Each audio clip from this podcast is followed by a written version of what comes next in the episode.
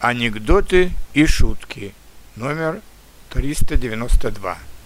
Русский или буддист? Если в Европе вы увидите человека, в наглую переходящего дорогу на красный свет, то это или русский, или буддист. Потому что у буддиста семь жизней, а у русского хоть и одна, но она ему по барабану.